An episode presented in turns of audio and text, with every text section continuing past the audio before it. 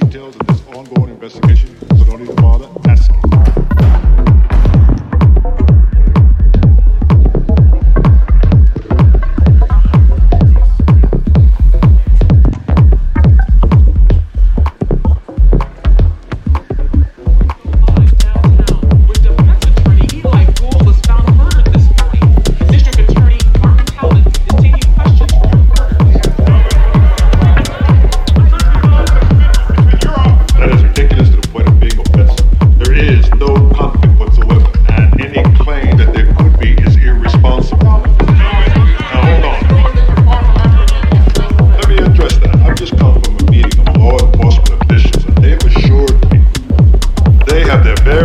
Best man on this.